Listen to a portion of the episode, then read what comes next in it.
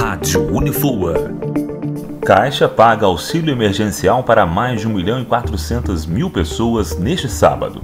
Desta vez, serão beneficiados trabalhadores que se inscreveram no aplicativo e no site do banco. O pagamento será feito para beneficiários que já tenham conta em banco e que não seja na própria Caixa. Ao todo, mais de 45 milhões de pessoas já foram aprovadas para receber o auxílio emergencial. Rádio Unifoa